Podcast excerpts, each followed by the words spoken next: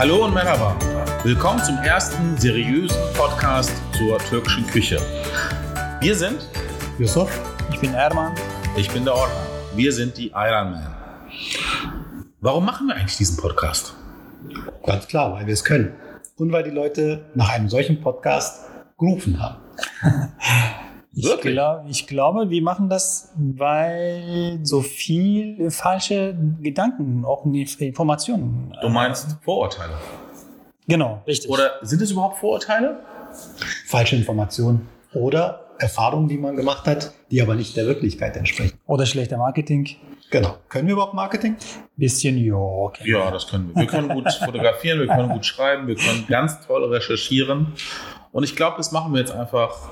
Wir reden einfach über die türkische Küche. Und das regelmäßig. Genau. Super. Das ist cool. Hatten wir eigentlich ein Thema?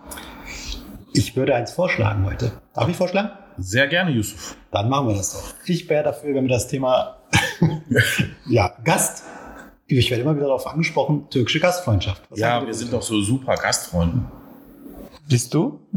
Glaubst du, dass du so ein Ich super meine, Gast der Erman, der Erman, der müsste es ja eigentlich wissen, weil er ist unser Exiltürke. Ja, genau. Experte aus der Genau. Authentisch ohne Ende.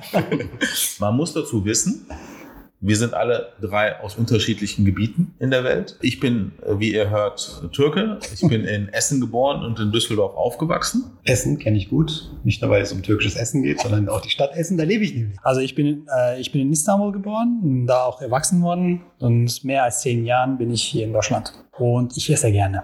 Das ist eigentlich immer das Schöne, wenn wir uns unterhalten untereinander, dass Erman ganz andere Dinge weiß über die türkische Küche, als wir sie wissen, weil wir ja hier aufgewachsen sind mit dem türkischen Gaumen von unseren Eltern und äh, wir immer wieder zu interessanten Übereinkünften kommen, aber auch ja, komplett andere Sichtweisen. Aber das Haupt, die, das Hauptding, zum Beispiel das Thema Gastfreundschaft, ist bei uns, bei, bei uns allen gleich. Ich muss dazwischen was sagen. Ich, ich weiß zum Beispiel, dass Döner isst man nicht mit Cacık und Schafskäse. Zum Beispiel. Gut, die Überleitung fand ich jetzt interessant.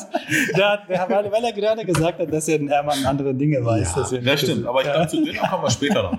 Genau. Zu Döner kommen wir Ich später. musste das sagen. Natürlich. Dann haben wir auf der Liste, was wäre ein türkischer oder Podcast zu türkischer Küche ohne den Döner. Der wäre un un unseriös. Das wäre unseriös. Nein, äh, Döner ist ja nicht der alleinige Aufhänger, aber natürlich äh, wollen wir auch über den sprechen. Ähm, Darf ich wieder was sagen? Ja, ich habe einige Artikel gelesen, dass ein Döner äh, nicht Türke, sondern so eine deutsche Erfindung war. Okay, Was sogar. Wir kommen später dazu. okay, Aber nochmal zum Thema Misafir bzw. Gastfreundschaft. richtig. Bei uns ist es wirklich so, wenn Gäste kommen, dann melden sie sich eigentlich nicht Wochen vorher an, sondern das ist meistens spontan. Gäste sind bei uns immer willkommen. Das heißt, wenn auch mal die an, an der Tür klopft, dazu gibt es einen türkischen Spruch, Çat es klopft an der Tür, es sind Gäste da, dann bittet man sie sofort rein, bietet denen Tee an, Kaffee an, Dafür gibt es immer Essen im Kühlschrank, muss man immer ein paar Portionen mehr kochen. Ne? Genau. Und das ist eigentlich das, was, was Ermann immer so schön sagt. Als wir in unserer Nachbarschaft eingezogen sind und äh, wir immer wieder mal Essen durch die, zu den Nachbarn geschickt haben, haben die immer gefragt, warum habt ihr eigentlich immer so viel Essen zu Hause? Und äh, nicht, weil wir so gern, also klar essen wir gerne, aber es kann ja mal Besuch vorbeikommen. Und falls Besuch vorbeikommt, müssen wir auf jeden Fall was da haben. So habe ich es bei meinen Eltern gesehen, bei meinen Großeltern gesehen. Ich weiß nicht, wie es bei euch. Also der, die Kanne Tee ist überall verfügbar. Da geht es weniger darum, dass man, äh, natürlich will man groß auftischen oder wieder aus dem Tisch, aber der Tee alleine, der ist für mich ein starkes Zeichen von Gastfreundschaft.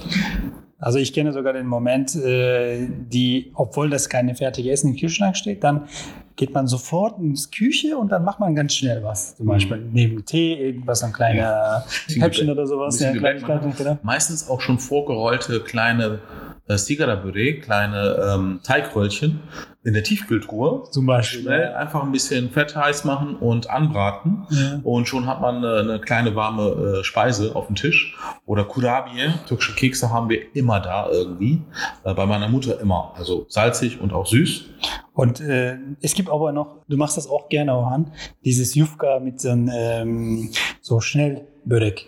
Ah, in der Pfanne. Genau, in der In der Pfanne. Pfanne. Dann, äh, dann hat man immer einen Jufka zu Hause Ja. irgendwie, ne? Und dann kann man sowieso überall kaufen in der Türkei. Einfach einen ganz schön Käse rein. Bisschen Käse rein, bisschen Gemüse rein, äh, ein Ei, Milch, Richtig. zuklappen in der Pfanne. In fünf Minuten. Ja, nicht fünf Minuten. 15 Minuten dauert schon. Na gut. Aber Ich dann hat man einen frischen, schnellen Börek gemacht. Das ist super schnell, super einfach.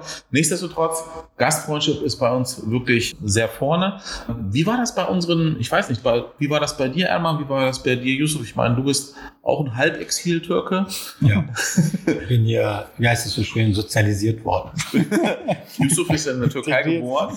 Yusuf ist in der Türkei geboren und nach Deutschland importiert worden. Ich bin Ähm, Bildungsinländer. Bildungsländer, also gut, okay. Hört man, oder? Oh, Ja, aber da sind sogar Titel. Natürlich. Ich habe nicht. Ich habe sogar einen deutschen Pass. Wow. ich gehe mal. Nein, ähm, wir integrieren dich schon. Danke. Aber wie denkt ihr, war das ähm, für unsere Eltern? Weil sie sind ja auch als äh, Gäste hier willkommen worden. Sie, war, sie sind ja direkt als Gastarbeiter betitelt worden. Ich finde, dieses Wort Gast hat schon viel in sich. Für mich war das so, dass ich in der Schule und aber auch in meiner Jugend auch immer das Problem hatte, bin ich eigentlich hier Gast oder bin ich, ist das hier meine Heimat? Oh, das kann ich nicht antworten. Also ich weiß es nicht, ich bin dann bei euch gefühlt, aber sieht so aus, dass ihr nicht mehr Gast seid, weil gibt- ihr hier es- gehört. Es gibt Phasen, wo man vielleicht das Gefühl hat, eher als Gast wahrgenommen zu werden. Und dann gibt es wieder Phasen, wo das etwas verschwimmt. Ich glaube, wo wir aktuell alle so ein bisschen dann zu knabbern haben, das Thema Gast zu sein hier äh, eher im Vordergrund ist. Leider. Aber wie gesagt, Oran und ich haben den deutschen Pass und da frage ich mich so, so wie das funktionieren soll. Okay. Ja, von der Sozialisation her ist es auch so, dass unsere Kinder ja auch äh, jetzt Deutsche sind. Es sind ja jetzt auch keine Deutsche mit Migrationshintergrund, sondern es sind Deutsche, weil meine Frau ist hier geboren, ich bin hier geboren und unsere Kinder Mhm. sind Deutsche. Aber da habe ich eine Frage an Herrn. Oh. Würdest du aktuell sagen, dass Deutschland deine Heimat ist? Oh, das ist eine schwere Frage im ersten Podcast. Okay, da schreibe ich. Wir wollen ja hier interessant bleiben. Also es ist auf jeden Fall, äh, ich fühle mich hier in Deutschland sehr wie zu Hause, weil ich hier arbeite, weil ich eine Familie gegründet habe und weil ich hier wohne und gerne hier bin. Aber natürlich ähm, den ersten Möglichkeit oder den nächsten Möglichkeit, wenn ich Zeit habe und ein bisschen Geld habe, dann versuche ich meine Freunde und meine Land wieder zu besuchen, meine Verwandte zu besuchen. Das heißt, da ein, ähm, ich bin gerne auch da, aber ich bin auch gerne hier zu leben. Das ist, das ist dann wahrscheinlich den Punkt, die man äh, darüber. Ich habe mal ein Buch gelesen, das hieß Was ist die Mehrzahl von Heimat? Und ähm, das trifft eigentlich, glaube ich, bei vielen zu. Es gibt vielleicht rein, äh, wenn man nach der Grammatik geht, keine Mehrzahl von Heimat, aber wir leben sie. Also ich fühle mich so wohl, wenn ich in der Türkei bin, irgendwo als, kann ich das als wahr, als Heimat äh, empfinden, aber auch wenn ich in Deutschland bin, sage ich ganz klar, das ist meine Heimat. Also ich sehe da überhaupt kein Problem darin. Äh, muss man eine Heimat haben? Nein, ne? also Kann man Meine Heimat ist die Tafel, und zwar die gedeckte Tafel. ähm, egal wo sie ist, ob sie in der Türkei ist, in Spanien, äh, wo wir zusammen sitzen, da ist meine Heimat. Darum fühle ich mich in der Küche wohl. Wir haben ein paar türkische Sprichwörter gesammelt. Und äh, ich finde einen Spruch besonders schön zu Misafir. Misafir on kısmetle gelir, birini yer, dokuzunu bırakır. Bedeutet, frei übersetzt, ein Gast kommt mit dem Schicksal, ein Gast kommt mit dem Segen, isst einmal, aber bringt auch neun neue Segen dazu. Und der Segen, den sozusagen unsere Gastarbeiter, also unsere Eltern gebracht haben, finde ich, sind ja nicht nur wir, also die nächste Generation, die hier aufwächst, sondern auch viele, viele neue Berufe, viele neue Rituale und am wichtigsten vieles neues Essen. Türkische Restaurants, türkische Imbissbuden haben sich in Deutschland breit gemacht. Es gibt über 16.000 Dönerbuden in Deutschland. Wusstet ihr das? Ja. Über 16.000. Es ist das beliebteste Fastfood in Deutschland. Jetzt sind wir bei deinem Thema. Döner. Also Moment. Und Aber sogar Döner gesagt. Ich habe mich verhört, glaube ich. Wieso? Der Döner. heißt Döner. Ah, Entschuldigung. Döner Kebab. Döner Das ist eigentlich kein Kebab, ne? Das ist wieder was anderes. Aber egal. Du hast aber, du hast aber den Eidern vergessen, ne? Den Eidern gehört auch dazu. Achso, einer. Ja, kommen wir nochmal zu. Ja. Aber was ich nochmal sagen wollte, also ich finde unsere Generation vor uns, wir sind jetzt schon die zweite und die dritte Generation und du als ähm, neuer Import, Neu. Ja. Transfer. Bisschen her. Import, Sporttransfer. Türke, ähm, wir bringen ja wirklich sehr viel Kultur und sehr viele neue Dinge nach Deutschland. Auf die Tafel. Auf die Tafel, ähm, auf die Heimattafel sozusagen. Und das finde ich so spannend hier. Also ich sage hier immer, wir leben hier in einem Paradies in Deutschland, weil wir so viele verschiedene Kulturen, so viel verschiedenes Essen hier haben. Wir haben natürlich Ahnung von türkischem Essen, aber trotzdem freue ich mich, wenn ich rausgehen kann und unterschiedlichstes Essen, ob es jetzt japanisch ist oder thailändisch oder sonst irgendwie, alles darf ich essen. Ich darf an den verschiedensten Kulturen teilnehmen. Sensationell. Das haben unsere Gastarbeiter geleistet. Ja, klar. Wir haben sogar geschafft, die türkische und italienische Küche zusammenzubringen als Fusion. Ich sage nur türkische Pizza. Ja. Boah, Genau, faux pas, faux pas. Das ist äh, übrigens ein äh, Hassbegriff von mir. Nicht nur von dir. Es heißt nicht türkische Pizza, Pizza, es heißt immer noch Lahmacun, ist ein arabisches Wort, kommt nicht aus dem Türkischen, sondern aus dem Arabischen und bedeutet ein wenig Fleisch auf dem Teig. Das ist das ursprüngliche Wort. Spannend wird's ja, wenn nicht der Kunde die türkische Pizza bestellt, sondern der entsprechende Mitarbeiter im entsprechenden Schnellrestaurant fragt, ob man denn eine türkische Pizza möchte. Ja. Dann wird's traurig. Also da habe ich ein Thema, muss ich sagen. Also jetzt kommt mein Thema. ich weiß ja, also ich mache täglich äh, so eine Speisekarten und so weiter für Gastronomie, äh, auch Restaurants, auch einen kleinen Imbiss und so weiter. Äh, wenn der Kunde unbedingt eine türkische Pizza schreiben möchte auf eine Speisekarte, dann äh, machen wir das nicht einfach. Dann verweigerst du das Genau, einmal. richtig. Das heißt, du machst Werbung mit Ideologie. Genau. Und äh, es wird alle meine, ähm, zum Beispiel wenn ein neuer Praktikant oder so ein äh, Praktikanten kommt, so, so ein Kollegen, so ein fragt dann erste, einige von den ersten, was sie lernen würden, ne? so kein türkische Pizza, das ist einige Informationen, so ein Gastronomie und Restaurants und türkisches. Und das hasse ich auch leider. Aber das ist nicht davon, dass es kommt, der hat doch ein bisschen Geschichte. Ne? Die damaliges, so ein 50er oder 60er, die das ersten, äh, so ein Gastarbeiter, das in Deutschland gekommen sind, da hatten die eigentlich ein bisschen wenige Deutschkenntnisse, da könnten nicht mal erklären, was es ist. Und Mhm. da haben die ganz schnell gesagt, dass es wahrscheinlich so eine türkische Pizza ist. Ne? So wissen Das die schon. optisch ja. Genau. Verstehe ich auch. Und danach ist es so geblieben. Und aber wenn ich jetzt sogar noch spreche mit den jungen Leuten, die das auch so hier geboren sind und Imbiss öffnen und die sagen immer noch eine türkische Pizza, ich sage, warum sagst, sagst du das? Weil die Kunden so erkennen. Ich sage das, nein, die kennen das nicht so. Weil du das so sagst, dann kennen die das. Wenn du das in Lahmacun sagst, dann kennen die das in als Lahmacun. Was sie zum Beispiel nie sagen, Was denn? türkisches Joghurtgetränk. Sie sagen immer Eidern. Genau. Yusuf, wie möchtest du deinen Eidern? Geschüttelt, nicht gerührt. Okay. Genau, wann trinken wir denn einer? Jetzt. Ah, okay. Okay, also den, äh, wie gesagt, Lahmacun ist ein eigenes Thema. Dafür kann man so einen Lahmacun-Podcast machen. Aber Lahmacun-Podcast. ohne Eiern äh, geht das ja nicht. Prost mit Eiern. Okay, gut, dann mal. Wir haben gerade mit Eidern angestoßen. Sehr ungewöhnlich, aber dem Umstand geschuldet, dass wir die Eidern-Men sind. Wir haben es wenigstens nicht in Plastikbecher gemacht. Richtig. Auch eine furchtbare Entwicklung. Nicht nur vor dem Hintergrund, dass wir ja alle glauben, Plastik vermeiden zu wollen, was auch richtig ist.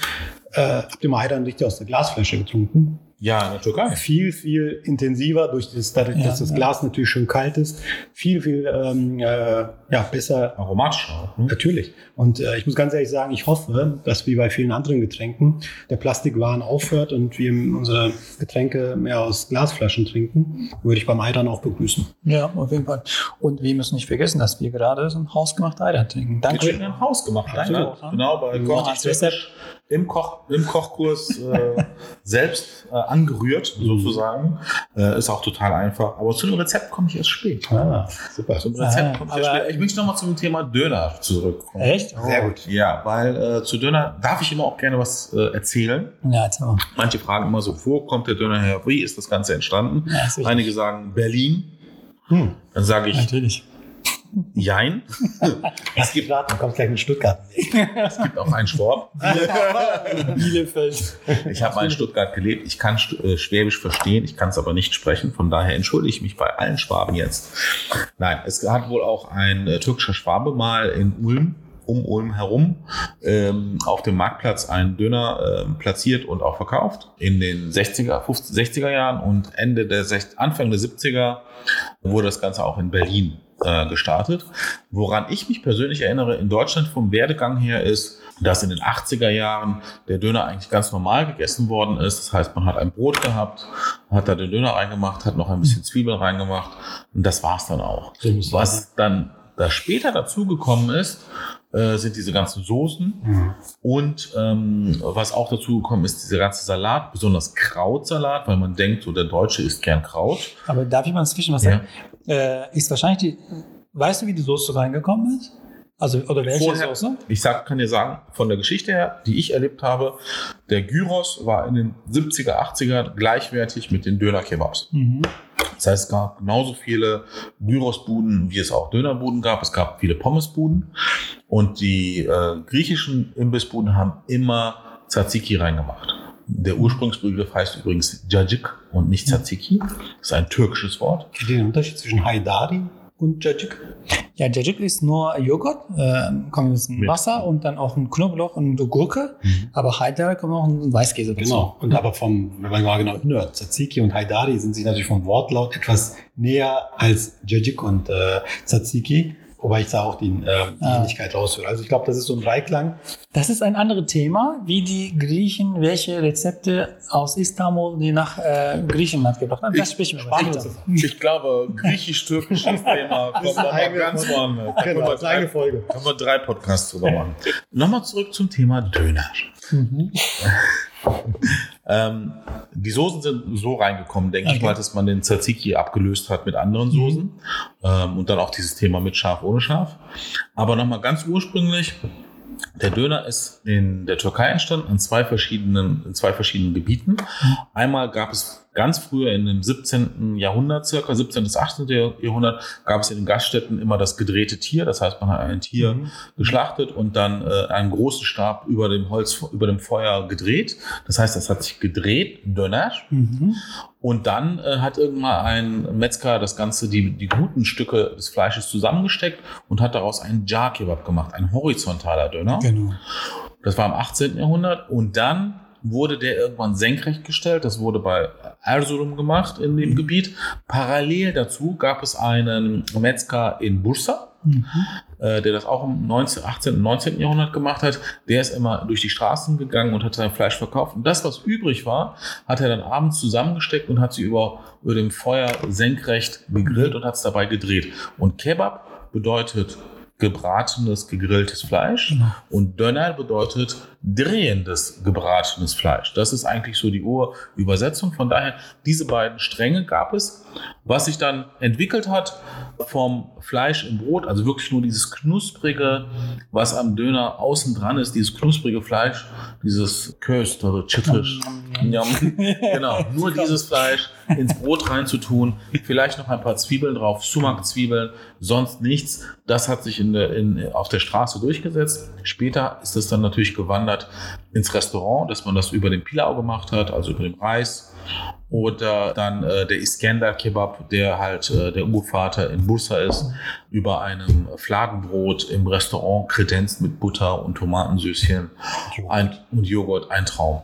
Also ich kann genau sagen, also das ist ungefähr in diese Richtung. Also die Geschichte ist stimmt so, aber wie man aktuell in der Türkei, wie man das im Döner isst, also du bekommst ein Brot, eine Tomatensauce, sowas ähnliches oder so eine Paprikasauce, scharf oder nicht scharf, und bekommst du so einen Döner, aber nicht so ein Augenmaß, sondern Gra also Gramm genau. Abgewogen, ja. Das wird Ja, abgewogen. ja, das ist ja voll deutsch. Absolut. Ja, genau.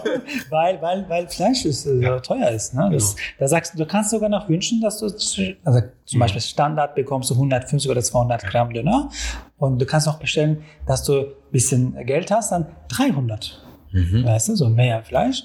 Und Und dann, das ist in Deutschland äh, tatsächlich auch vorgegeben, wie viel Fleisch in, einem, äh, in einer Dönertasche sein muss. Ja. Was, wie viel war das? ich könnte jetzt genau Ah, die okay. Grammzahl nicht angeben, aber das ist auch tatsächlich geregelt. Es gibt eine Spanne. Wenn da zu wenig drin ist, darfst du das entsprechend Das, das will wahrscheinlich bis zum Finanzamt wissen. vielleicht. Äh, und dann bekommst du, also Fleisch kommt und danach ein eingelegte Gurke. Scha also so eine dünne Scheibe. Aber eine scharfe Gurke, eine saure Gurke. Genau, saure Gurke. Nicht eine Gewürzgurke nicht wie in deutsche, sondern türkische Gurke. Turşu. Turşu, richtig. Und dann ein, zwei, äh, so eine kleine Scheibe, so Tomaten. Und ganz interessant, ein oder zwei Stück Pommes. Ja. Also, das, Das war's. Und so Das ist ist aber, das ist aber aktuell. So Genau. In den letzten 20 Jahren hat sich das so damit man entwickelt. satt wird. Nein, das ist irgendwie so ein Garnitur. Ich, ich möchte mal was einwerfen. Ich ähm, denke, da können wir vielleicht eine kleine Runde machen. Jeder von uns unter einem guten Döner. Aktuell, wir reden natürlich Ja, über okay. Deutschland und den Döner, der hier in Deutschland verfügbar ist, hauptsächlich. Dazu mal jeder quasi mal einwerfen könnte, was er unter einem guten Döner versteht, beziehungsweise was da die Hauptkriterien sind. Weil da werden wir öfters gefragt. Das ist eigentlich so die Standardfrage. Genau, wenn jemand hier reinkommt, wo kriege ich den besten Döner in Düsseldorf, wo kriege ich den besten Döner in Berlin, was weiß ich. Und jeder hatte auch, glaube ich, eine andere Vorstellung. Ja. Äh, einige mh, ja, Bekannte aus meinem Umkreis ähm, deutscher Herkunft, die sagen dann Hauptsache eine große Portion. Das ist für die ein guter Döner. Genau. Für mich ist das nicht so. Für, drei mich, Euro. für mich ist ein Döner ein selbstgesteckter Döner. Das heißt, ich würde Absolut. mir wünschen, dass äh, der ähm, Imbiss, der das mir verkauft, auch selbst gesteckt hat. Egal welche Fleisch und Kalb. äh, Es sollte ein Hähnchen. gutes Fleisch sein. Äh, Das, das kann Hähnchen sein. Das kann äh, Rind, Rind sein. Ähm, es sollte schon ein Fleisch sein, wo wir wissen, wo es herkommt. Wussten die, äh, die uns jetzt hören, Döner das meistens essen, die das Kalb sagen oder meistens so ein Pute ist. Gemischtes 70% Pute, den Rest So, Kalb. da sind wir schon bei einem wichtigen Punkt. Damit der Döner auch als Döner gekennzeichnet werden darf, muss er ja einen bestimmten Anteil an festem Fleisch Richtig, haben. ja. Ein Hack. Sonst, Sonst, was heißt der? sonst ist es ein Hackbraten am Spieß. Nee, das ist, Nein. das, Äh, der, das ist sonst der heißt Dreh- das ist der Drehspieß. Dönerart. Das weiß ich auch. Das ist ein ganz wichtiger Punkt. Ähm, da sollte man schon Wert drauf legen. Wenn ähm, beim Abschneiden des Dönerfleisches Streifen entstehen und die dann nochmal klein gemacht werden müssen einem Messer, ist der Hackfleischanteil sehr hoch. Wenn, Ja. wenn er in kleinen Stücken runterfällt, während er geschnitten wird, sprechen wir von einem äh, Ed-Döner, also ein Fleischdöner, bedeutet, da ist der äh, Ja. ein pures Fleisch, was dort Genau, verarbeitet wird, festes Fleisch. Ähm, dadurch entstehen echte Stücke und es wird auch krosser und es hat diesen typischen Dönergeschmack. Darauf sollte man Wert legen und mal hingucken. Ähm, das kann sich durchaus auch preislich äh, natürlich bemerkbar machen, denn klar, je höher der Hackfleischanteil und Putenanteil Mhm. und so weiter in einem sogenannten Kalbsdöner, desto günstiger kann er verkauft werden. Und ähm, das wir beim nächsten Punkt. Was darf denn so ein Döner kosten? Aber zum Beispiel, das ist ein wirklich einen guten Punkt. Äh, dieses beim Schneiden, wenn das wirklich Stücke kommt, so wie zum Beispiel Hähnchen, dann ist meistens Mhm. so, weil nicht so ein äh, Hähnchen ja. ähm, Hackfleisch ist. Genau. Ja, super. Das, Äh, was soll so ein Döner kosten? Genau, wir haben ja teilweise von 2 Aber soll ich Euro sagen- an irgendwelchen Bahnhöfen bis 7,50 Euro als äh, Edeldöner. Aber wo bewegen wir uns da eigentlich? Also ich finde, ein guter Döner darf ruhig 5, 6 Euro kosten. Auf das ist Fall. vollkommen in Ordnung. Wenn das Brot gut ist, wenn äh, das Gemüse, wie gesagt, ich esse ihn persönlich hauptsächlich äh, mit, nur mit Zwiebeln, aber wenn da Gemüse reinkommen soll, dann soll das auch gutes Gemüse sein. Das kann auch ruhig Biogemüse sein. Das kann auch veredelt werden, indem man es vielleicht nochmal anbrät oder frittiert. Das machen ja so einige. Mhm. Ähm, und, aber das Fleisch, das sollte wirklich geguckt werden, dass es irgendwie lokal geholt worden ist. Es muss ja nicht unbedingt Bio sein, aber wenn es regional ist und irgendwie, ja, nicht Ja. irgendwie äh, vollgestopft ist mit Antibiotika etc. wenn wir jetzt in diesem Thema sind, dann gebe ich Ihnen ein Beispiel. Ich nenne auch keinen Namen, weil wir kein, noch, also noch keine Werbung Du bekommen darfst nur haben. unseren Namen benutzen. Okay. Äh, wie, auf wie heißt türkisch. du? Okay. Ähm, Yusuf war das, ne? Ja. Hier in Düsseldorf eine Dönerladen, die verkaufen auch 7 Euro, 8 Euro, ich weiß nicht in welche, in diese Richtung, glaube ich. Die verkaufen sogar auch einen gleichen Döner, auch der gegenüber in einer Laden für 3 Euro, 4 Euro verkauft, aber die machen das nicht ein standard klassisches Brot, sondern eine Auswahl von Brot. So ein Dinkel. Mhm. Weizen. Also dieses Burger-Konzept eigentlich. Und auch noch dieses, ähm, dieses ähm, Inhalt, also das Ah, ja. Beil nicht Beilage, dieses ähm, ja, Toppings und so. Toppings und so weiter kommt. Ne? Das ist zum Beispiel nicht so ein klassische Dinger, Mhm. auch Jalapenos, Mhm. auch äh, äh, Sp- Spinatblatt oder sowas, Mini-Spinat, wie heißt der das? Und dann solche Sachen, dass es so ein bisschen kreativ ist. Weißt du, was mein Problem damit ist?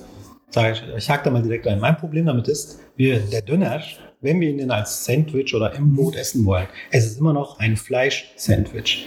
Ja, bei mir kippt das so ein bisschen von der Stimmung, wenn mir eigentlich ein, ein, ein Salattasche präsentiert wird, Ich wollte wo nicht- entsprechend Fleisch mit drin ist. Ja, Man muss ich wollte ganz das nicht sagen. sagen, wo ist eigentlich der Schwerpunkt? Ich wollte nicht das sagen, sondern ich wollte was anderes sagen. Der das so ein bisschen kreative Inhalte hat, dann verkauft ihr den gleichen Döner für 7 Euro. Und noch nicht mal, wie auch angesagt, dass du so ein speziellen Ja, Fleisch einen das guten Fleisch. Das ist der gleiche. So das Konzept. Genau, ne, den Konzept ja. Also wir kommen auch in diese, irgendwann so in diese Marketing von der türkischen Ja. Küche, aber das ist zum Beispiel genau der Punkt. Ja. Also wenn so die Seele verloren gegangen ist von Ja, dem ganzen Produkt. Weil die wollen einfach günstig wie möglich verkaufen, wie du gesagt hast, die sind für 3,50 Euro groß wie möglich an einem Sandwich und alles drin. Am besten stattdessen das bisschen Qualität und dann auch für 5 Euro verkaufen, das will ich wissen. Ist euch aufgefallen, dass ähm, es sehr viele Döner-Gastronomen gibt und Läden gibt, wo nur eine bestimmte Klientel auch reingeht, wo man sagen kann, ähm, es ist einfach auch nicht nett eingerichtet, das Ambiente stimmt nicht. Und ich habe so in der letzten Zeit gemerkt, es findet relativ viel Bewegung dort statt. Man hat erkannt, wir müssen auch die Läden selber oder die ähm, Buden selber aufhübschen. Ähm, was aber immer noch gleich ist, ist der Spieß. Ist euch das aufgefallen? Also man geht in so einen to tollen Laden rein, wo man denkt, hey, das haben sie nett gemacht. Das ist so ein bisschen wie so ein Burgerladen oder so, was du gesagt hast. Ja, man, absolut richtig. Man hat dort verschiedene Möglichkeiten, sich äh, auch was zusammenzustellen. Und dann guckst du den Spieß an und denkst so, den habe ich doch hier zwei Straßen weiter bei dem gesehen, wo es zwei Euro kostet.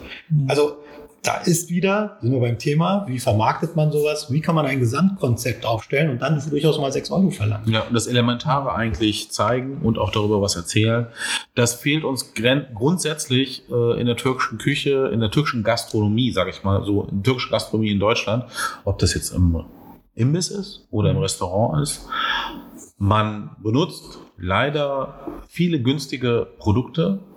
Und wenn man gute Produkte verwenden sollte, dann redet man gar nicht darüber. Und das finde ich eigentlich das schade, ähm, dass man das nicht so gut kommuniziert. Man möchte eigentlich nur die Leute satt bekommen, günstig. Ähm, und das, finde ich, hat die türkische Küche überhaupt nicht verdient. Die türkische Küche ist eine der drei Weltküchen. Zusammen mit der französischen und der chinesischen haben wir so viele verschiedene Rezepte. Das ist unglaublich. Und das sollten wir, finde ich, in der türkischen Gastronomie sollte sich das auch widerspiegeln. Ja. Aber wie ist es heutzutage, wenn ich ins türkische Restaurant gehe oder wenn mich jemand fragt, so, welches gehe ich denn jetzt, dann sage ich, du kannst eigentlich hingehen, wo du willst, du bekommst immer das Gleiche. Weißt du, wo du es noch bekommst? Kleine Anekdote. ich bin in Italien. Die Stadt, in der ich mich bewege, ist ein kleines Städtchen, ja, bin da geschäftlich, ähm, heißt äh, Porto Guaro. Ein richtig verschlafenes kleines italienisches Städtchen mit Trattorias und äh, Restaurantes, wie man so kennt. Laufe ich so ein bisschen rum, sehe an der Ecke ein, eine Leuchtreklame, wo steht Döner Kebab. Aha, okay. Ich natürlich erstaunt, dass das so mitten in der Wieso? italienischen Prärie. Lass mich erklären. Wieso bist du erstaunt? Jetzt kommt's. Ich gehe da hin, schaue mir das aus der Nähe an. Was entdecke ich an der Tür? Ein Herkunftszertifikat des verkauften Döners. Aus Eine Deutschland. Firma aus Bochum. Ah, dann, Meine dann, Augen werden immer größer. Ich denke so, dann ist das die richtige Döner. ich denke so, okay, also ein Türke, der in Italien Döner verkauft und sogar den äh, Döner aus ähm, den Spieß aus äh, Deutschland importiert.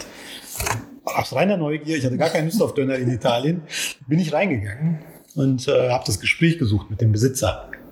Das erste, was er zu mir sagt, also auf Englisch muss ich dann dazu sagen, weil beide nicht wussten, woher wer kommt, aber auf keinen Fall Italiener. Äh, hello, brother. So, hello. And then I asked him, oh, sorry. Ähm, dann, dann fragte ich ihn, woher kommst du? Aus Bangladesch. Also, soweit ist es mit dem Döner mittlerweile gekommen. Wir haben also in Italien einen äh, Spieß aus Bochum, verkauft von einem äh, ist, äh, muslimischen Bangladeschi. Das kann ich aber noch toppen. Ja. Also es sind eigentlich zwei Geschichten, aber ich erzähle erst die erste. Als ich in Stuttgart studiert habe, gab es einen deutsch-chinesischen Studiengang. Und da sind auch äh, viele deutsche Studenten in China ähm, nach China gegangen, um anderthalb Jahre dort zu leben und zu studieren. Und dort haben sie ein deutsches Fest gemacht. Auf diesem deutschen Fest wurde Bier gereicht und in der Ecke gab es den Lieblingsimbiss der Deutschen. Ein Döner Kebab. Es wurde als deutsche Spezialität äh, angepriesen. Ich finde das gar nicht so schlimm. Ist cool. Ja, ich finde es gut. Haben wir, äh, habt ihr dieses äh, Geschichte schon mal auch selber also, äh, auch gehört? Äh, ein so ein asiatisches Ländern kommen so ein Geschäftsmänner in das Land und machen so ein verschiedene so ein, so ein äh, Besuch so ein verschiedene Fabriks und so weiter. Da machen die ein Essen. Und dann am, am, am Ende des ähm, dieses ganze Reise dann fragen wir und wie war das in Deutschland? Was habt ihr das also so Spezialitäten oder was das habt ihr das gesehen? Der eine gesagt sagte ja ich finde da sehr interessant was ich gegessen habe diese Döner. Also das ist äh, so Ja. wie ein, und das ist ein Duden steht. Eine ne? Das ist Döner. Erfolgsgeschichte pur. Ja. Ein Döner, Ja. ein Duden ist. Aber trotzdem finde ich es schade, dass, wie gesagt, äh, wir das einzige Spiegelbild für türkische Küche ist Döner. Und danach gibt es eigentlich nichts vieles. Aber das versuchen wir jetzt zu ändern. Ich glaube, ihr habt ein bisschen Hunger, oder? Wir sind ja jetzt bei übergreifenden Gerichten, ja? Wenn Gericht. Döner als deutsche Spezialität wahrgenommen wird, wäre es doch mal äh, Zeit, eine deutsche Spezialität türkisch zu präsentieren. Die deutsche Spezialität ist eigentlich ursprünglich gar kein deutscher, aber sie wird von Deutschen am liebsten gegessen. Und zwar reden wir jetzt äh, über das Schnitzel. Ähm, das Schnitzel in Deutschland ist, glaube ich, eins, ich glaube, in den Kantinen ist das meistgegessene zusammen mit der Currywurst. Ähm, und auch in Österreich. Äh, man sagt ja immer, das österreichische Schnitzel ist das Beste. Ich habe mal einen Österreicher gefragt, gefragt, warum esst ihr so viel Schnitzel? Und er hat mir gesagt, weil es die Deutschen so wünschen. weil, weil wir besser machen. Nein, aber äh, wir haben mal was kreiert, äh, was in Anführungszeichen aus Resten verwertet wird, weil in der türkischen Küche, meine Mutter hat mir das immer so gezeigt, wenn etwas übrig bleibt, dann verwerten wir es eigentlich für was anderes. Also kein Döner, kein Wange. Kein, kein Döner, sondern ähm, wir machen äh, Kadayif. Ähm, das kennen vielleicht einige als Süßspeise. Das ist das, was äh, beim, in der Dönerbude oder im Restaurant so Teigfäden sind, wo ein bisschen Käse drin ist. Entweder Kadeef oder Künefe kennen die das. So Künefe, ja. Kadayif sind die Teigfäden und Genau. daraus wird Künefe du einen gemacht. deutschen Begriff dafür? Für diese Fäden? Äh, Äh, Engelshaar. Genau. Ja, das, das schreiben wir auch nicht in äh, Speisekarten. In die Engelshaar schreibt ihr nicht? Warum nicht? Das erklären mir lieber, dass es Kadeef ist. Hm. Die Ja. Karteichen sind So. ganz dünn. Du Ich kannst Teig, Teigfäden ist eigentlich das Ja, Beste. richtig. das Also Beste. Ingelshaar. Ist so. Nur weil du da nicht mitreden kannst und nicht, müssen wir uns hier nicht über Engelshaare beschweren. Kleine Beschreibung äh, der ähm, hier sitzenden Person. Orhan hat ganz viele Haare auf dem Kopf und Erwan und Ja. Yusuf leider nicht mehr so viele. Ja. Der Witz ist jetzt so alt, der hat schon Bart. Bei Und weiß. Und komplett weiß. So, kommen wir zurück zu unserem Kadayif. Äh, wenn ein bisschen davon übrig ist, wenn man eine Süßspeise davon gemacht hat aus dem Kadayif, dann ist immer so ein bisschen was übrig. Und daraus habe ich mal äh, Schnitzel gemacht. Und zwar esse ich nicht so gerne äh, Hähnchenbrustschnitzel, ist mir zu trocken, sondern ich benutze gerne die Keule. Und ähm, wollt ihr mal reinbeißen? Auf jeden Fall. Mal. Kommt in den Teller, bitte. In den gesamten Teller. Ja, genau. Dankeschön. Willst du auch haben? Ja, natürlich. Ich erzähle mal kurz das Rezept dazu. Also entbeinte, entbeinte Hähnchenkeulen, schön panieren mit, mit Okay. ganz Okay. einfach, wie ein klassisches Schnitzel mit Mehl, äh, panieren. Ein bisschen Salz, ein bisschen Cajun tue ich noch dazu. Das ist äh, ein Gewürz aus Paprika und Zwiebeln und Knoblauch. Und drumherum nehmen wir getrockneten Kadaif, den bröseln wir, also der muss getrocknet sein. Und das nehmen wir als Panade und dann ganz klassisch wie ein Schnitzel in Ei, Milch, ein bisschen wenden, das, ähm, das Fleisch und dann ins Kadaif rein und dann ins heiße Fett. Ist schön knusprig. Ja. Ja, du auch essen? Wirklich? Weißt du, wie das schmeckt? Weißt du, wie das schmeckt, oder? Das schmeckt so, als hätten die Osmanen Wien nie verlassen. Also es ist wie ein Wiener Schnitzel mit einem türkischen Einschlag. Das war mein Ziel. Damit bist du wieder nochmal wieder rein, oder? was? Also zum Nachlesen, zum Nachlesen findet ihr das beim Koch dich Türkisch Blog, aber auch ähm, im Link im, im Podcast. Du hast aber versucht, einmal mit einer Kochbuch in Wien zu greifen, ne? Wie war das? Ja, erklär mal. Türkei vegetarisch. Wir waren, wir haben einen Wiener, ein Wiener Verlag, ähm, hat mit uns zusammen das Türkei vegetarische Kochbuch gemacht, was jetzt zur Zeit ausverkauft ist. Vielleicht gibt es bald eine Neuauflage. Aber ich habe die Fotos gemacht, du musst doch nicht sagen. Ich ja, Erman, da wollte ich noch dahin kommen. Der liebe Erman hat die ganzen Fotos gemacht.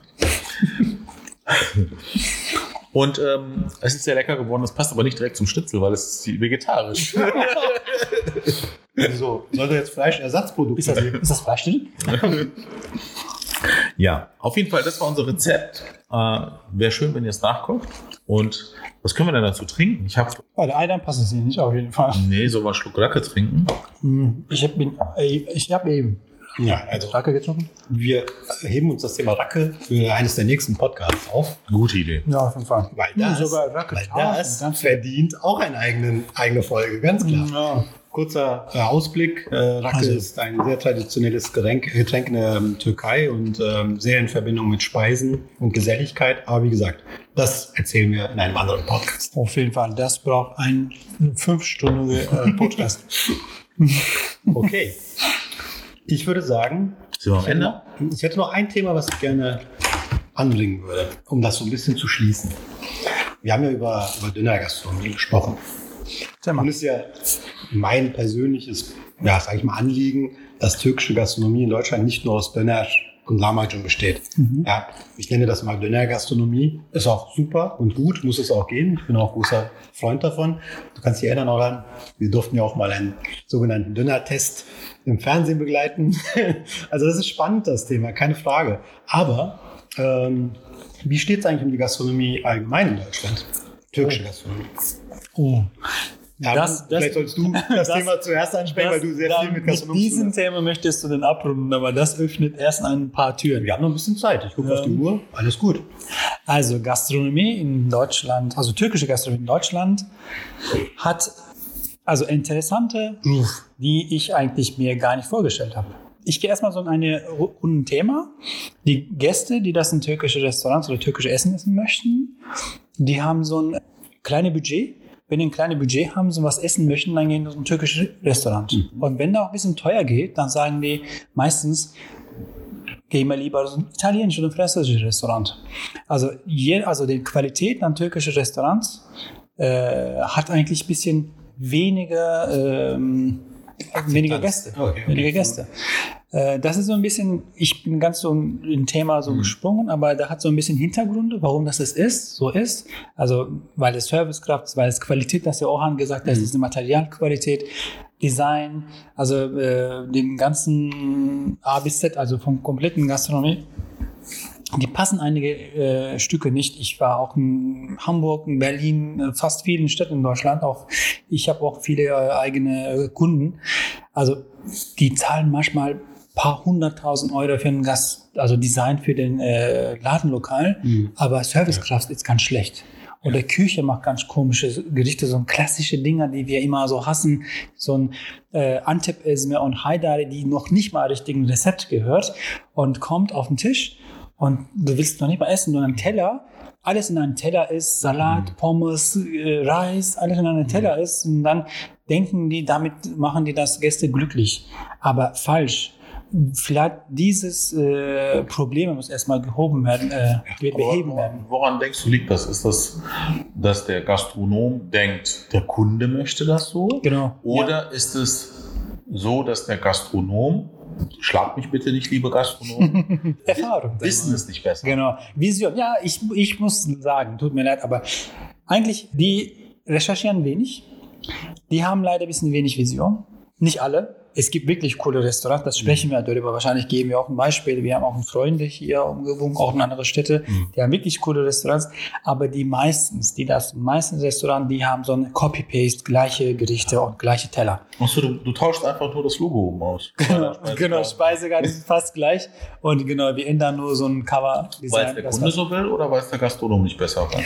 Weil äh, die Köche, die da arbeiten, die können nicht Mhm. anderes, besseres oder ein alternatives rausbringen. Und Servicekraft können auch nicht verkaufen. Ich war einmal so ein türkisches Restaurant und gegenüber mir war ein so ein äh, deutscher Freund und da wollte so eine, sie einen äh, Wein bestellen. Und sagte sie, ich möchte einen äh, Weißwein, so ein äh, fruchtig und trocken. Das also ganz allgemeines äh, wirklich. Und dann den Kellner hatten äh, Riesling gebracht. Mhm. Also ein deutscher Wein. Und ich weiß, in dem Restaurant gibt es mindestens fünf verschiedene äh, Weißweine, also türkische Weißweine gibt. Aber ist das nicht ein generelles Problem auch, ähm, dass die türkischen Restaurants haben, wo sie sich positionieren wollen? Also ich, ähm, man kennt ja diese, diese etwas erfolgreichen Imbiss-Unternehmen, Unternehmer, die aus dem Erfolg heraus, den sie vielleicht mit einem Konzept haben, glauben, daraus ein Restaurant ableiten zu können. Ja, genau. Und mein Problem dann ist, du merkst sehr stark, dass die eigentlich aus dem Imbissbetrieb kommen und das versucht haben, irgendwie in ein Restaurant zu überführen. Äh, Wenn du ein Restaurantgänger bist und dich ein bisschen mit Gastronomie beschäftigst, merkst du das sehr schnell. Mhm. Und äh, ich glaube, was Orlan eben gesagt hat mit, können sie es denn nicht besser, trifft sehr oft zu. Also richtig professionelle Gastronomen, speziell im, in, in, der türkisch Cuisine quasi, in Deutschland, die kannst du an einer Hand abzählen. Ich glaube, das ist ein richtiger Punkt. Und dazu, die sind keine Restaurants, sondern ein bisschen modernes Imbiss. Oder was heißt das zwischen Restaurant und es gibt in der Türkei Lokante. Lokanta, das ist schwer zu übersetzen, aber das ist schon echt so eine. Genau. In, Italien würde man Trattoria dazu. Genau, sowas zum Beispiel. Das sind keine Restaurant, weil dieser Service ist nicht damit ein Restaurant geeignet. Und was weiß ich, die essen die Gerichte. Gaststätte dazu. Gaststätte. So mal. Weißt du, Aber- deswegen vielleicht. Nochmal kurz, ähm, ich glaube, sie möchten es besser machen. Ja, klar. Sie schaffen es aber nicht, weil die Ausbildung fehlt. Und warum fehlt die Ausbildung? Und da sind wir jetzt wieder so ein bisschen bei der Geschichte. Mhm. Die anderen Küchen in Deutschland haben alle den Vorteil, dass sie ihre Köche aus den Ländern holen können. Wenn ich einen italienischen Koch brauche, dann kann der hierher kommen und einfach arbeiten. Mhm. Kein Problem. Der ist, Aspekt, der ist voll ausgebildet. Ein Spanischer ist voll ausgebildet. Ein Franzose ist voll ausgebildet. Ein griechischer Koch kannst du auch hierher holen. Der ist voll ausgebildet. Türkische Küche durften, ich glaube, in den 80er Jahren wurde das definiert, davor war das anders, dürfen maximal vier Jahre hier arbeiten. Dann müssen die wieder zurück. Die dürfen nicht hier arbeiten. Ob das heutzutage immer noch so ist, weiß ich nicht. Mhm. Aber das hat dadurch dazu geführt, dass wir keine kontinuierliche Ausbildung in den Restaurants haben. Die haben also immer nur das Wissen weitergegeben, bis, bis wohin sie gekommen sind. Und es gibt keine nicht-türkischen Köche, die die türkische Küche in Anführungszeichen adaptieren.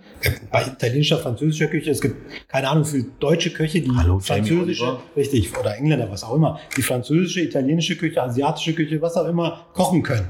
Nennen wir mal bitte einen deutschen Koch, der sich wirklich ernsthaft mit türkischer Küche auseinandersetzt. Dass er eine deutsche Koch, dessen Satz Aber haben ich meine keine Toko-Deutschen, sondern ich meine einen wirklich nativen Bio-Deutschen. Wirst du nicht finden.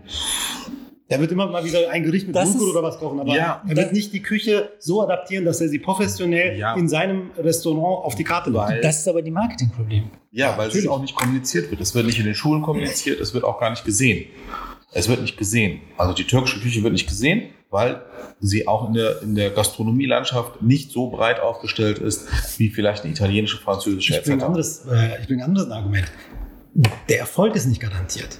Wenn du italienisch, zum Beispiel ein äh, italienisch ausgerichtetes Restaurant als Deutscher betreibst, sagen wir mal auch mit einem Italiener in der Küche oder mit dem Service und so weiter, ist die Erfolgswahrscheinlichkeit höher für dein Restaurant, als wenn du ein türkisches Restaurant eröffnen würdest. Die, äh, die, die ich sage jetzt mal, die Erfolgslosigkeit oder die, die Misserfolgsquote bei türkischen Restaurants ist relativ hoch, Hermann, das weißt du. Naja. Es gibt sehr viele, die gescheitert sind, obwohl sie sehr gute äh, Lokationen hatten, an einer guten Stelle äh, und so weiter, weil das Konzept einfach nicht in der Masse angekommen ist. Und das ist die Gefahr für viele, die türkische Gastronomie betreiben. Also für eine Gastronomie muss einige Dinge miteinander passen. Erstmal natürlich den, die, also Küche. Also Küche muss natürlich den eigenartige oder so einen äh, leckeren, schönen Teller rausbringen und Service muss das auch verkaufen können.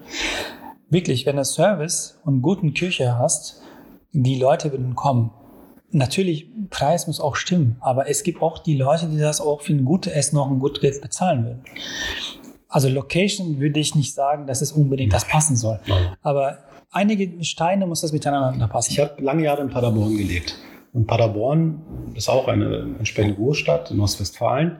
Äh, Ich wurde mal von einem, ähm, von einem Top-Manager dort äh, in einem sehr bekannten Unternehmen, äh, wurde ich mal angesprochen, weil er wusste, dass ich aus der Türkei bin ursprünglich, wo man denn in Paderborn türkisch essen gehen kann. Ich stand da und wusste nicht, was ich sagen soll. Es gibt in Paderborn die typischen. Ne? typischen Dönerimbisse, äh, aber es gibt kein Restaurant dort zu dem Zeitpunkt. Ich stand da echt, habe mich richtig, ich will nicht sagen geschämt, aber es war mir unangenehm, weil ich normalerweise sehr über die türkische Küche geschwärmt habe, auch in seiner Anwesenheit und wir viel darüber gesprochen haben, wie toll es in der Türkei äh, ist, aber auch ähm, ist mit den äh, Speisen dort und dem der, äh, auch Gastfreundlichkeit und Geselligkeit. Und dann fragt er mich, wo kann ich denn mal in Paderborn essen gehen? Da stand ich da. Ich frage mal eine Frage. Du musst nicht den Namen sagen. Da- Kannst du irgendein Restaurant empfehlen, nicht nur in Paderborn, Umgebung in Mhm. Deutschland, Mhm. sag ich mal. Mhm. Hast du ein Restaurant, das du empfehlen kannst? Ja, aber aus eher sentimentalen Gründen. du weißt warum. Ne? Du weißt es nicht, aber Orhan weiß es. Du, war, du warst nicht dabei. Ähm, ich habe tatsächlich in einem türkischen Restaurant meine Hochzeitsfeier abgehalten. Das war eine der schönsten ich muss, der ich habe, ich habe die, ich habe, ich habe die eine schlechte Nachricht. Genau. Ich weiß, ich weiß, Weißt du? ja, ja, ich habe schon gehört. Aber letzte Woche ist passiert. Ja, ja, genau. Okay. Also kurze Info, der Laden hat tatsächlich dicht gemacht. Womit wir Nicht beim dicht Thema. gemacht, aber Damit wir beim Thema wären, alte, alte Inhaber das wieder. Also Aber der nochmal, Laden war klasse. ganz ehrlich, ich glaube, dass die Gastronomen Lust dazu haben, aber sie einfach nicht ausgebildet sind. Aber was ich denen leider vorwerfen muss, sie könnten sich ausbilden. Heutzutage, 2019, ist es Ja. das einfachste der Welt, ist das einfachste der Welt, sich zu informieren über neue Rezepte. Auch authentische Rezepte. Ob das jetzt Videos sind, Bücher sind, Text sind, etc. Das kann man sich das, dieses Wissen kann man sich aneignen. Orhan, aus deinem Mund ist das eine absolute Wahrheit, denn wir sitzen hier bei Koch dich Türkisch und Koch dich Türkisch in seinem, seinem Gründungsjahr war die Idee, ähm, türkische Küche einfach und verständlich äh, rüberzubringen. Und das nicht mit Profiköchen, sondern mit klarem autodidaktischem Ansatz. Und deswegen äh, denke ich, kann man mal sehen, so kompliziert ist es nicht. Und wenn das jemand professionell machen will, der hat da so ganz andere Möglichkeiten. Genau, genau. Und das wünsche ich mir eigentlich, dass wirklich mal authentisches Essen auf die, in die türkischen Restaurants kommt, äh, wo die Leute auch herkommen, ob sie von der Schwarzmeerküste kommen oder wie äh, die Eltern von äh, Erman aus, der, aus Gaziantep kommen, aus Südostanatolien und dann wirklich authentische Sachen machen und das dann auch so präsentieren. Oder äh, von deiner Frau, ähm, Yusuf, Ja. dass es zum Beispiel mal einen Tantuni-Laden gäbe. Ne? Also Tantuni gibt es nirgendwo. Warum nicht? Das ist ein Trendprodukt, was sofort zuschlagen, zuschlagen könnte. Das müsst ihr euch vorstellen. Das ist ein kleiner Wrap, also ähm, in kle in kleinen Dürüm mit schönen kleinen, ähm, das wird aus Kalb gemacht, ne? Ja, also es, man, es gibt vom Moment, da Pute. Rindfleisch. Nein, das gibt's auch, weil ich weiß nicht, wie da interessant ist. Tatsächlich ist das Original aus äh, Muskelfleisch äh, vom Rind und sogar das äh, Beefsteak Tantuni ist dann entsprechend vom Roastbeef dann.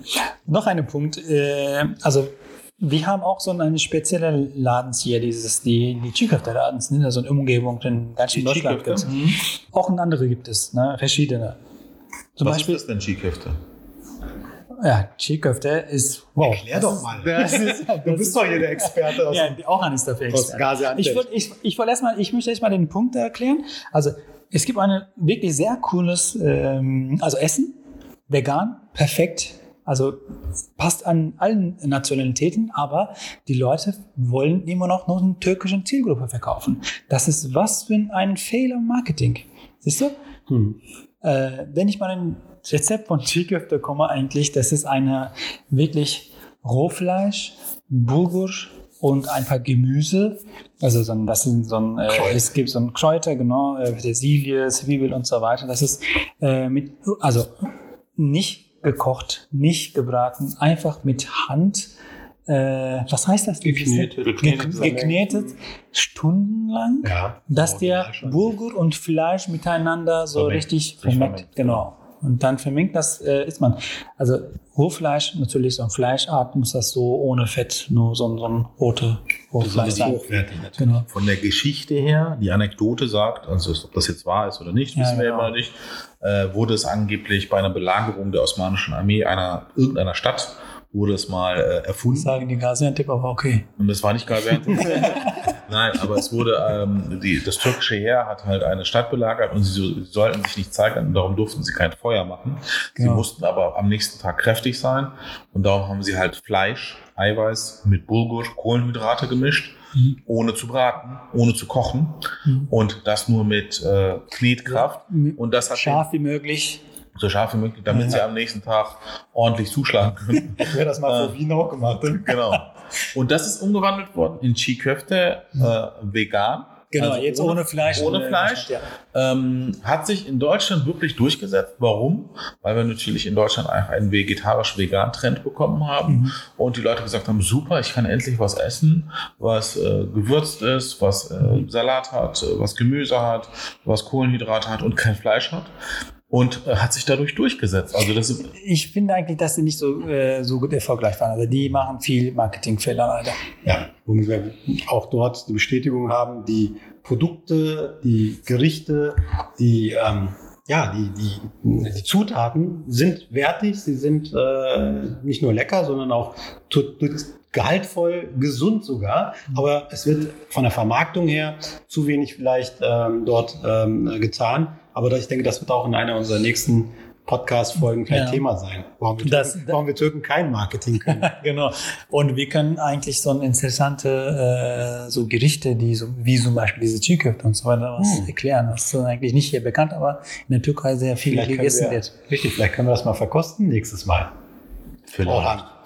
Aber dann das Original ein- mit Fleisch. Auch ein, auch ein, auch ein Joghurt. Ja, genau.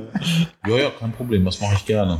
Lass uns doch mal überlegen, was wäre denn sonst noch so ein Thema für die Also nächste Folge? ich habe ein Thema, das ich, das ich auf jeden Fall darüber sprechen möchte. Äh, türkische Wein. Was?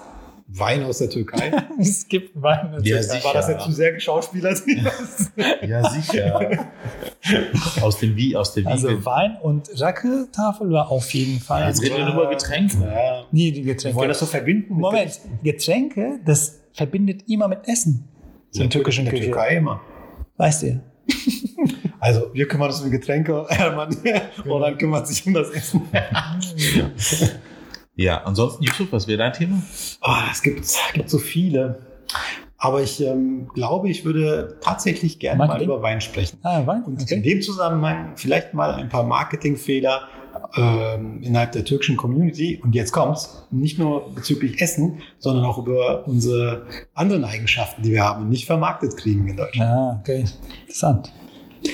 Ich würde gerne über Sprache sinnieren, und zwar Küchensprache, beziehungsweise wie sie durch die verschiedenen Küchenkulturen wandert. Kursprecher.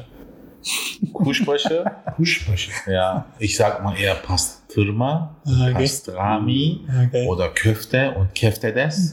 Oder Kufta. Ah, das, ah ja, Kufta ist. Genau. Das habe ich gehört. Äh, Schorba. Shawarma? Ja, das. Schorba. Schorba. Also, Nee, Es gibt auch einen Shawarma. Das, Das ist ist so so ein ein Döner. Schorba. Das Okay. ist ja dieses Das Dünnermäßige. Ja, ja. Mäßige. Ja. Also ja, ja, ich weiß. Aber ich glaube, wir können jetzt hier äh, noch sehr viel sinnieren. Ja. Ich hoffe, es hat euch ein bisschen Spaß gemacht. Also, Mich, mir hat es sehr viel Spaß gemacht. Ich habe viel zu noch mehr zu sprechen, aber ich will nicht mehr so Du willst nicht mehr. lange halten. Dann müssen wir die restlichen Schnitzel essen, würde ich mal sagen. Okay, Und dann Eiern. hoch ein Schnitzel, hoch das Eiranglas. Ihr trinkt Eiern, aber ich racke, das weiß ich nicht. Natürlich. Ja, bis zum nächsten Mal. Die Iron Man. Bis zum nächsten Mal. Bye, bye. Da brauchen wir genau einen Hintergrundmusik. Die fehlt noch.